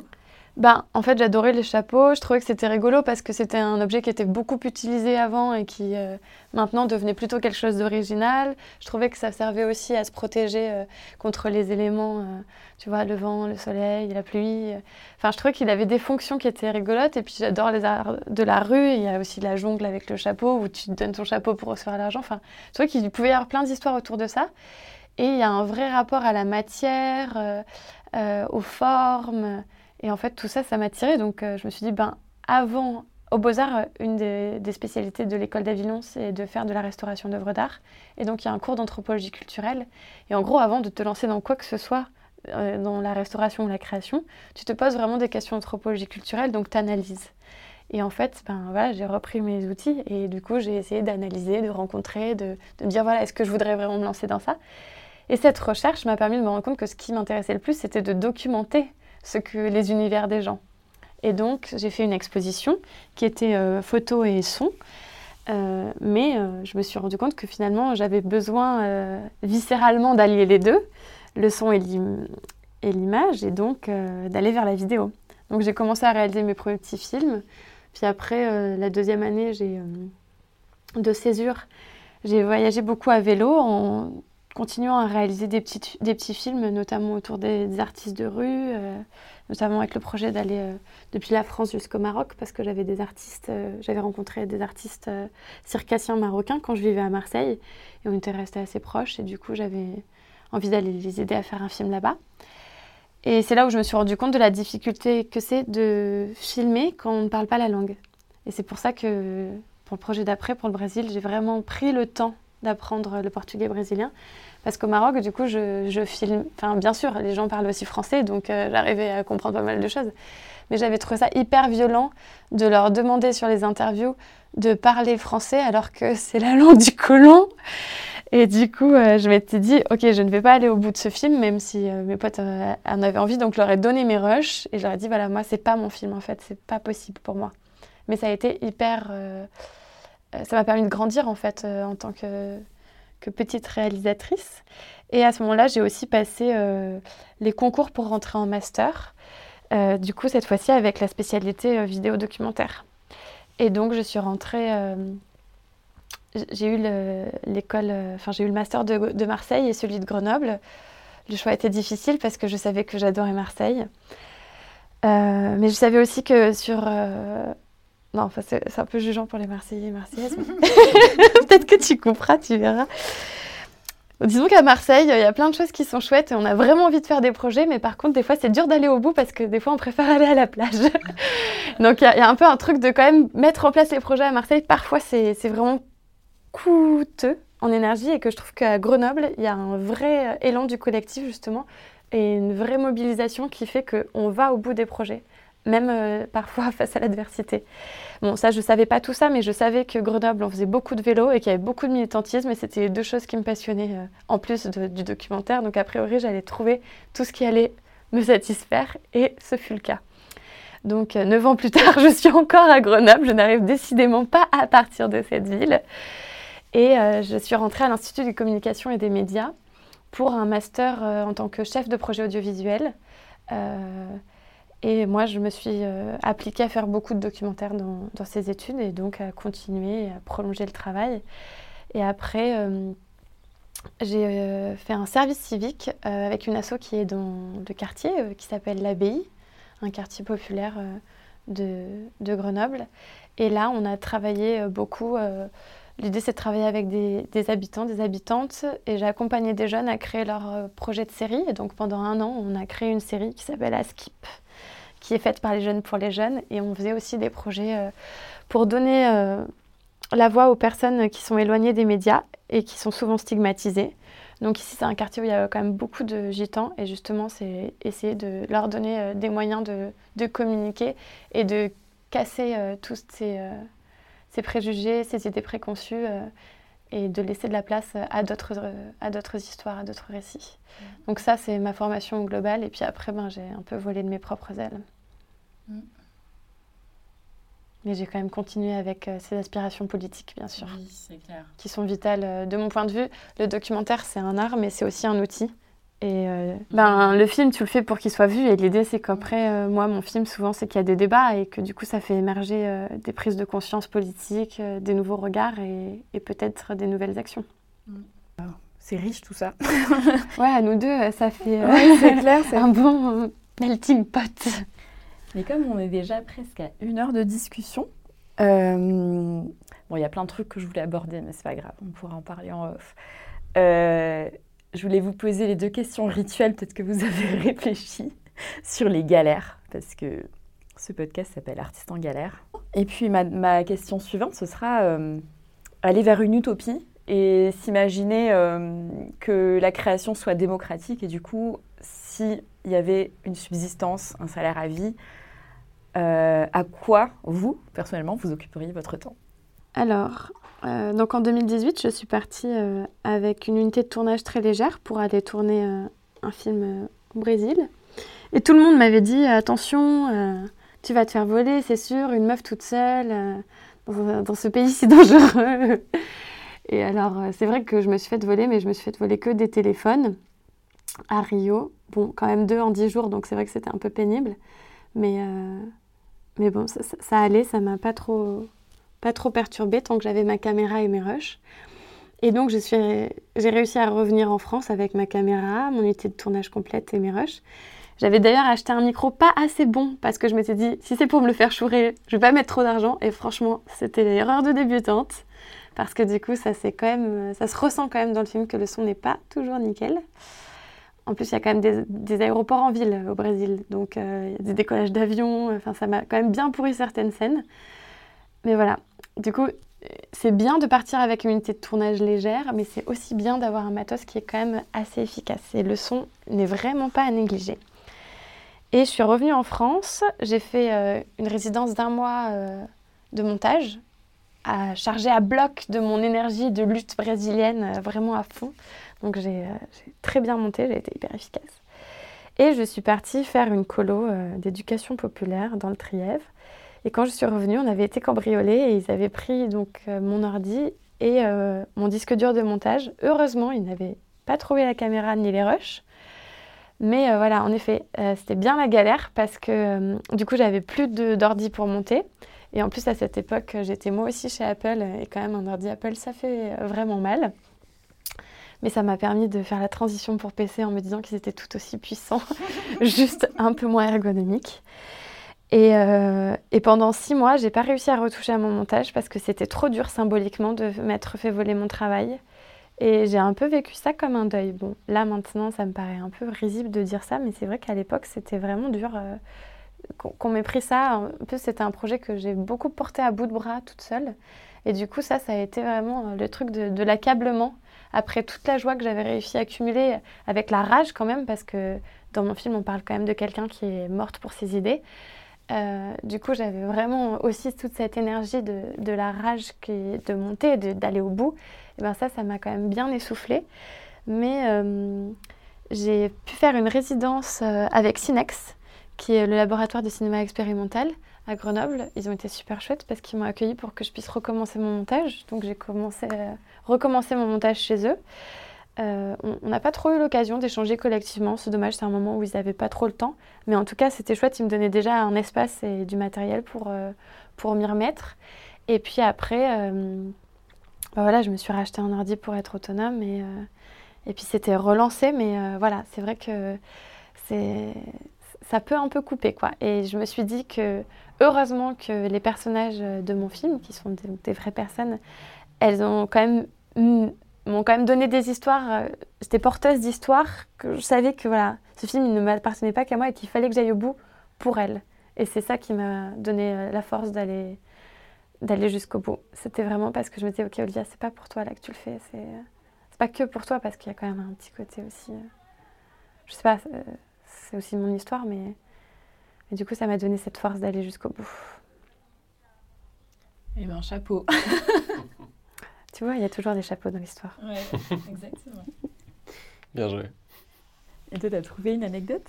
Ouais, j'en ai deux qui me sont venus. Euh, pour parler un peu du côté héritage euh, vidéo musique actuelle. La première, c'est bah, du coup de là où, je viens avec le collectif Le Bruit qui avait un autre nom avant. Euh, on essayait de trouver une place qui était, euh, qui était un petit peu entre la vidéo finalement de communication. Enfin, en fait, on s'insérait dans de la vidéo de communication en essayant d'apporter de plus en plus euh, de, propositions, de créations. et en fait, c'est un truc qui est vraiment pas évident globalement de, parler avec des gens qui sont à la com et d'essayer de les, convaincre, de les mettre en confiance que bah, changer certains éléments et sortir des codes d'une vidéo telle qu'elle est faite pour un festival. Et je pense à Adra, par exemple. Je vous aime beaucoup, Adra, mais c'est vrai que c'était terrible le travail qu'on a fait. On a écrit une vidéo avec un, danseur contemporain, essayé de, travailler sur de la lumière aussi euh, pour l'édition 2018. Euh, C'était la vidéo, je pense, qu'on a fait la, plus aboutie avec, euh, mon, comparse Vincent Rocco. Euh, avec ouais, du tournage euh, en studio, du tournage sur place, euh, des, trucs vraiment rigolos techniquement, qui, euh, qui je, crois, faisaient pas mal sens avec le projet, et puis on le faisait de manière quasi bénévole globalement, parce qu'il n'y avait pas le budget à ce moment-là, et on n'était pas parti sur des, sur des aides CNC vers lesquelles on aurait dû aller par la suite si on avait continué à faire ça. Et, donc tu passes 4-5 mois à travailler sur, sur un projet, et t'envoies le une première monture euh, et tu reçois un mail où, euh, genre vraiment c'est tu sens que c'est genre c'est faut tout reprendre à zéro tu vois. C'est ce genre de moment ouais, dans des bah, du coup quand, tu travailles avec des avec des trucs comme ça et qui fait un peu euh, écho au fait qu'aujourd'hui j'ai pas encore confiance assez j'ai pas rencontré de gens avec lesquels je voulais justement produire ce travail documentaire parce que je sais que les idées que j'ai envie de, de, porter, voilà, qui plus avec un propos politique, il n'y a pas forcément de propos politiques. Mais bref, ça arrive dans la vie de n'importe quelle personne qui fait de la création, globalement, quand tu as une personne en face de toi qui a un pouvoir de décision. Et finalement, bon, on les a convaincus parce qu'on avait le rapport de force d'être payé très très peu. C'est euh, un anti-rapport de force finalement. C'est le premier truc qui me venait en tête. Et puis, euh, qui fait en fait, qui est une des raisons pour lesquelles aussi on, a arrêté de faire ça, en dehors de plein de questions politiques, mais juste de est-ce qu'on pouvait créer dans ce milieu-là? En vrai, c'est très compliqué. Euh, et puis le deuxième point, c'est euh, c'est pas évident en vrai de, de, filmer, qui plus est filmer. Déjà, documenter des luttes politiques, c'est un truc, mais alors les filmer, ça pose vraiment des questions. Et qui plus est dans le moment de criminalisation euh, de n'importe quelle chose qui sort de ce que dit l'État. Là, on est en juin 2023, on parle, et après une semaine en plus de dingueries, avec la dissolution des soulèvements de la Terre notamment, et puis plein d'autres choses. Ça n'arrête pas, quoi. Toutes les semaines, ils en inventent une. Et euh, moi, à titre perso, bah, ça m'intéresse énormément parce que les, visages, euh, qui peut être filmé, qui a le privilège d'être filmé en plus, euh, forcément, tu fais du choix dans... Enfin, tu fais du choix, tu es crème, parce que tu as des gens qui... Très compliqué, beaucoup plus compliqué à être filmé, de, quel que soit leur niveau d'implication dans ces luttes-là. Et euh, voilà, c'est une grosse interrogation et grosse galère en vrai. Euh, quelle va être la. Enfin, tu as envie d'aller chercher du propos un peu de partout et, une représentativité des, des personnes, mais c'est il y a des vrais risques, quoi, qui sont pas évidents. Et je sais pas comment résoudre ça. Je me dis des fois que la BD serait peut-être quand même quelque chose de plus sympa. Euh, je sais pas du tout dessiner, mais c'est vrai que dans la BD, il y a quand même aussi un, un, fleurissement là, sur les dernières années de d'autrices, auteurs euh, qui, euh, qui portent euh, des luttes féministes, des, luttes écologistes, des luttes antiracistes. J'ai l'impression que c'est plus simple comme dispositif. Quoi. Tu, mets moins en danger les gens. Tu mets moins en danger les gens et puis en plus tu peux accéder à des choses euh, auxquelles tu n'accéderais pas forcément avec une caméra. Quoi. Mm. Alors, de l'intime, tu veux dire?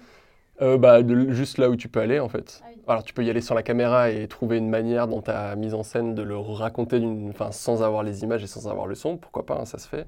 Mais euh, bon, c'est pas les mêmes, c'est pas le même dispositif quoi. Il y a un truc léger. tu peux parler de tes sensations. Mm. Un truc de... je pense que tu peux le faire aussi en vidéo. Hein. Oui, oui, bien sûr, mais euh, oui. Mais du coup, pour un exemple très précis aussi là-dessus, qui reboucle un tout petit poil, là, il y a, des gens que j'aimerais bien filmer à, Grenoble. Je ne vais pas préciser parce que ça. Mais euh, sur une. En plus, c'est pas une lutte globalement, c'est plutôt, euh, c'est plutôt une lutte positive, on va dire. C'est plutôt qu'une lutte contre quelque chose. Et il y a une des personnes dans, dans, le collectif que j'aimerais suivre, j'aimerais le documenter par une personne en particulier, mais il y a une des personnes qui, qui m'a fait toute une, euh, toute une réflexion sur le fait que voilà, filmer, tout le temps filmer, c'est la société du spectacle, les situationnistes, guide de bord et compagnie. Truc auquel en vrai je peux être vachement sensible aussi. C'est une autre question de juste en dehors de est-ce que tu mets les gens en péril. Il y a juste, bah, en fait, quand tu places une caméra dans une salle et que par exemple il y a une réunion avec des élus et des gens du monde militant, bah la réunion va être différente. Et c'est vrai, il y a des gens qui vont moins s'exprimer. Y a... et, euh, et, bon, là, ça fait des, des, mois que je. Du coup, je me suis dit, bon, je continue à assister aux réunions, j'essaie de, de, m'acclimater, de, voilà, de, faire partie du collectif. Et puis, au bout d'un moment, de peut-être arriver à, convaincre que, que, sortir une caméra, c'est pas trop déconnant. Et puis, euh, proche d'un moment un peu. Euh, important dans, la construction de ce collectif-là, la personne en question envoie un mail en disant ouais pour la formalisation des statuts de l'assaut et compagnie, euh, voilà j'aimerais bien qu'il y ait un ami journaliste et puis un ou une amie euh, vidéaste qui viendrait et qui filmerait ça et euh, juste des personnes qu'elle connaissait elle. Et du coup, bah, en fait tout le tout le discours globalement situationniste machin éclatait un peu en vol. C'était juste une question de confiance quoi. Mmh. Et, je, et je me dis ah des fois, ça fait des mois que tu essayes un petit peu de, t'acclimater, de nouer des relations, et puis en fait, euh, les gens en face n'ont pas été vraiment sincères sur les, raisons du pourquoi du comment, de pourquoi pas la caméra. Mais j'essaye vraiment de faire attention et que ça y aille par étapes. Et je sentais, quand tu prends vraiment des mois et des mois à construire quelque chose, ça fait un peu des ruptures de confiance. Et du coup, dans le travail d'enquête, travail documentaire, je trouve là, en vrai, la question centrale, c'est la question de la confiance pour le docu de création. Moins dans le reportage, euh, plus tu tires vers du reportage, c'est jamais l'un ou l'autre. Enfin, il y a toujours si jamais dans la création pure, euh, si on serait indiffusable, ça ne serait pas forcément compris. C'est de faire un truc, euh, je, enfin, je m'identifie à ce que tu as dit avant, Olivia, d'essayer de, créer quelque chose quand même pour qu'il soit vu, même si c'est toujours un équilibre entre des, formes poétiques ou essayer de faire en sorte qu'il y ait de la souplesse dans le, dans le propos. Bref, je suis en train de me perdre tout ça pour dire que voilà, euh, la, confiance, bah, il y a des moments où juste tu as des ruptures de confiance dans les travaux documentaires, c'est des trucs qui, prennent vraiment du temps à s'installer. Bah, ça, voilà, des petites crises de confiance des fois sur. Euh, ouais, ouais, bah ouais, je comprends que ça puisse être perçu comme une galère. Moi, j'ai une deuxième petite galère, si tu veux. Je n'étais pas sûre de pouvoir euh, en parler facilement, mais je pense que je vais juste taire les noms. Mais je peux, si tu veux. Mais euh, pour mon stage de master, j'ai choisi de le faire dans une boîte de production, dans un grand lieu en Rhône-Alpes, pour, pour me faire des contacts, pour justement peut-être réussir à, à, être vraiment réalisatrice et par le biais, euh, comme tu disais, des, industries culturelles, en fait, qui est donc euh, la meilleure porte d'entrée pour y arriver. Et euh, en fait, j'ai été face à un, producteur qui était vraiment dérangeant dans son travail, qui, qui était vraiment presque dans, dans, des pratiques d'harcèlement. et du coup, ça, ça m'a quand même bien fait galérer. Et j'ai fini par une fois que j'avais fait les heures que j'avais besoin pour la fac pour valider mon année, démissionner. Alors c'est quand même vraiment cocasse parce que personne ne démissionne d'un stage normalement. Tu as plutôt envie de le garder pour peut-être avoir un CDD à la clé ou un CDI. Mais, par, euh, mais moi, face à la violence de ce producteur, j'ai choisi de démissionner et du coup, ça a été un moment de grande réflexion parce que je venais de faire deux ans d'études euh, en plus pour obtenir ce master et à me dire, ah en fait, euh, finalement, ça n'a pas l'air d'être si évident que ça de faire sa place dans la production. Et la production, c'est quand même une des portes d'entrée vers la réalisation. Souvent, tu commences par être assistante de prod. Et en fait, euh, au fur et à mesure des contacts, eh ben, tu peux réussir à faire ton premier film. Et c'est pour ça que moi, j'essaye d'encourager les personnes qui n'osent pas à créer des nouveaux chemins, même si c'est quand même des, des, parcours de longue haleine hein, pour y arriver. Mais c'est aussi pour ça que j'encourage Louise Bonhomme dans son, dans son travail, c'est que on n'est pas forcément obligé de passer par les voies traditionnelles et que là, ça avait été quand même vraiment difficile pour moi. Enfin, c'est un moment de ma vie où j'étais vraiment pas très bien euh, dans mon corps et dans ma tête. J'ai eu tous mes cheveux blancs d'un coup alors que j'avais genre 22 ans. pas, toute la tête, je vous rassure, mais quand même, ça, avait été euh, significatif. Et finalement, euh, il y a quand même eu une fin heureuse. C'est que une de mes collègues qui, elle, était en CDI, a été jusqu'au prud'homme face à ce producteur qui, qui ne tenait pas son, son, rôle. Et elle a, elle a gagné. donc, mon, mon témoignage a servi à ce qu'elle gagne et a servi à ce que, à ce que quand même ce soit euh, dit dans le milieu, même si euh, il continue à opérer en fait et il continue à être financé par la CNC. Donc euh, voilà, mais, c'est tout ça pour dire que voilà, c'est pas parce que des fois on se retrouve face à des murs qu'il faut s'arrêter. Il faut juste trouver le bon moyen de contourner pour nous être à l'aise avec nos possibilités. Complètement. Je suis l'essentiel, c'est d'avoir ouais, des histoires à porter. On sait que le milieu du cinéma, il est gangréné de de harceleurs de toute façon et de personnes assez problématiques, mais euh, il y a plein de moyens, euh, ouais, il y a plein de moyens d'y arriver. Tout à fait. Ne perdons pas confiance, même si parfois elle peut être rompue. Euh, pas pour tout le monde. Pas, ouais.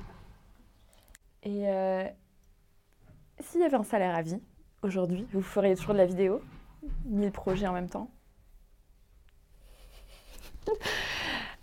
Ouais. Ben, franchement, je crois que, en ce moment en tout cas, hein, à l'instant T, euh, s'il y avait un salaire à vie, je ne serais pas loin de faire les, mêmes choses, je crois. Euh, je, prends vraiment beaucoup de plaisir euh, à rencontrer des gens, à plonger dans des univers, à, leur faire confiance, à ce qu'ils me fassent confiance, justement, à ce qu'on se raconte des histoires de vie, à ce qu'on partage des moments. Je, je, crois que oui, actuellement, je, je ferai à peu près les mêmes choses. C'est juste que je ferai les mêmes choses avec beaucoup plus de sérénité. Parce que là, en fait, il y a quand même une précarité. Là, j'ai réussi euh, à, pouvoir être salariée par mon association, mais c'est parce que je différencie mes, missions. Comme je vous l'ai dit, j'ai fait de la médiation culturelle. Donc, par exemple, en ce moment, je fais beaucoup de, médiation culturelle euh, au centre du graphisme et donc euh, plutôt le biais de l'art contemporain, qui est aussi un univers que, que j'apprécie. Mais mais voilà, c'est parce que là, en ce moment, j'ai une pluralité de missions. Après, je fais aussi, euh, je travaille aussi euh, euh, dans le milieu scolaire, à l'université ou dans un lycée expérimental pour accompagner des jeunes à faire leur premier court métrage. Et en gros, entre ces phases-là de pédagogie, de rapport, comme plutôt avec des enfants ou des jeunes, et euh, toutes les phases aussi euh, d'écriture, puis de tournage, puis de montage, puis de diffusion. Ça crée quand même plein de, de manières de vivre son métier. Euh, c'est juste qu'en France, je trouve que c'est dur de dire qu'on est réalisatrice quand justement on n'a pas un salaire qui tombe de manière fixe tous les mois et que le boulot de l'intermittence, il colle pas toujours avec sa vie intime. Euh, moi, j'ai eu un enfant euh, il y a bientôt deux ans et en fait, je ne pouvais pas me lancer dans l'intermittence parce que si jamais tu fais tout et qu'au final, il te manque trois cachets, et eh ben, euh, comment tu fais quoi? Juste, c'était pas possible. Donc, il faut aussi réfléchir à, des manières de quand même gagner son pain pour payer son loyer et sa bouffe. Et donc, voilà, moi, je crois que la, la grande différence, c'est pas ce que je ferais, c'est avec quelle sérénité je pourrais le faire et du coup avec quelle liberté de pouvoir euh, peut-être créer des projets encore plus fous, euh, euh, encore plus politiques, encore plus engagés, je ne sais pas. Mais là, il y a quand même voilà, cette, cette pression financière qui, fait qu'il faut réussir à, à, naviguer en faisant ces projets, en, en mettant toute sa passion et aussi à garder la tête froide pour être sûr qu'il y ait une bonne gestion financière. Et bah, je pense que ça fait en partie écho sur le côté sérénité. Et euh, je pense de cette sérénité-là, je, tendrais plus vers euh, libérer du temps pour se réautonomiser sur des formes de pratiques agricoles. Euh, je disais que le fruitier est un truc qui m'obsédait pas mal. J'ai commencé à prendre du temps, mais en vrai, c'est encore. genre, je, pourrais peut-être que je bosserai trois, trois mois à l'année dans des vergers, par exemple. Ce vers quoi j'ai envie de tendre, mais du coup, je sens que ça va prendre beaucoup plus de temps parce que il y a, y a, plein d'autres choses à, à, développer, à installer. Il y a, y a, les demandes de subventions qui sont à ces dates-là, et puis il faut montrer pas de blanche au début. Enfin, faut être proactif. ce développement de projet associatif qui part dans pas mal de directions euh, aurait peut-être euh, juste euh, se recentrer prendre le temps d'installer des projets dans la durée plus que d'essayer de, de, les faire coexister plus rapidement d'un coup pour bien s'insérer dans les circuits de financement, le temps qu'il y a encore de l'argent, parce que globalement, en dehors du RSA que tu pointais tout à l'heure, qui bientôt sera conditionné, euh, je, bon, plutôt, euh, on, peut observer quand même que les aides culturelles à minima stagnent, voire euh, sont plutôt en, en pré-situation de décroissance et que dans les temps qui viennent, ça ne va pas s'arranger probablement du tout. Pas avec notre président de région. Alors qui plus est, qui plus est. Ça c'est le summum. Mais bon, au niveau de l'État, au niveau de l'État, ça va baisser pour plein de raisons. Enfin, en tout cas, c'est plutôt le, le, schéma de pensée dans lequel je me situe. Donc, j'ai plutôt, encore une fois, envie aujourd'hui de, de, de, faire la, d'installer des choses et d'avoir un minimum de sous et de, et de légitimité pour, pour les temps qui viennent. Donc, ouais, je libérerai un peu de temps pour du fruitier. Non, bon, Moi, j'ai oublié de parler ah. d'un projet quand même. Vas-y, vas-y. je me suis rendu compte, mais j'ai pas bien compté mes marmites. Euh, je suis en phase de tournage, là, pour le coup, mais sans écriture. On était direct euh, au tournage parce que euh, c'est avec euh, une personne que j'apprécie beaucoup et dont on a beaucoup partagé du quotidien ensemble. Et là, c'est plutôt euh, pour raconter l'histoire de cette personne qui s'est mise à prendre de la testostérone et tous les changements que ça a enclenché en elle, en tant que personne, tout ce que ça a fait bouger comme ligne. Et du coup, euh, depuis un an et demi, de temps en temps, euh, quand on se voit, euh, je sors ma caméra. Et donc peut-être qu'on fera un film qui parlera notamment de la transphobie, qui est un des sujets qui, m'intéresse et qui voit déjà le jour dans mon premier film. Mais voilà, on a ça en cours qui, qui prendra le temps qu'il faudra. Et là, pour le coup, on est plutôt sur, encore une fois, une forme très indépendante. Mmh. Mais liée au sujet, en fait, parce que je m'étais retrouvée confrontée à ça vis-à-vis de mon premier film. Mon premier film à l'époque, du coup, 2017-2018, euh, euh, quand j'ai essayé de contacter un peu des producteurs et productrices, euh, la réponse c'était que le féminisme c'était trop engagé et le Brésil trop loin. Depuis, il y a eu beaucoup de lumière sur le Brésil, notamment à cause de Jair Bolsonaro et maintenant la nouvelle présidence de Lula. Et le féminisme est devenu un mot complètement banal. Heureusement. Mais du coup, euh, à l'époque, euh, si on remonte le temps, euh, c'était c'était il n'y a pas si longtemps, mais en fait, il y a quand même déjà eu les mouvements MeToo, Balance ton port et tout, ont fait du bien à, notre, à notre univers féministe et ont fait que ça, ça a beaucoup plus intégré la société et le, le commun des gens. Ouais, pour le féminisme. Après, je pense à Amandine Gay qui a eu quand même, enfin, elle s'est autofinancée pour ouvrir la voie. C'était un, un, parcours du combattant. Et Maïwa, c'est pareil pour Les Rivières. On lui avait fait remarquer que c'était un film de niche parce qu'elle parle de sa famille vietnamienne. Et au final, j'ai l'impression qu'il y a quand même des petits blocages à des endroits euh, intersectionnels, justement, où ça passe pas, pour les personnes racisées notamment. Et alors que, ben ouais, féministe, trans, euh, transphobie, tout ça, je pense à Océan, mais du coup qui fait plutôt partie de la haute, euh, classe bourgeoise. Ouais. ouais. Bah, disons qu'Océan, euh, il était déjà journaliste dans un média connu, donc forcément ça. Et puis il habite à Paris. Il y a quand même aussi tous ces problèmes de centralisation de la culture en France. Et nous, du coup, en faisant le choix de vivre en province, on fait le choix de de ne pas être dans tous les réseaux, mais du coup, on essaye de recréer d'autres alternatives euh, là où on est. Mm. Bon, un mot de la fin avec tout ça. On parlait des fruits, on parlait des chapeaux. on peut faire un mix avec les deux. Un épouvantail. bah, merci beaucoup, Julien et Olivia, pour cette discussion très riche. Merci. Merci. Ce podcast a été rendu possible grâce à La Cassette et au collectif Transmission à Aubervilliers et grâce au Grand Collectif à Grenoble. N'hésitez pas à vous abonner, à mettre un like et à partager sans modération. Et lâchez des petites étoiles sur les plateformes d'écoute. Merci à vous et à bientôt.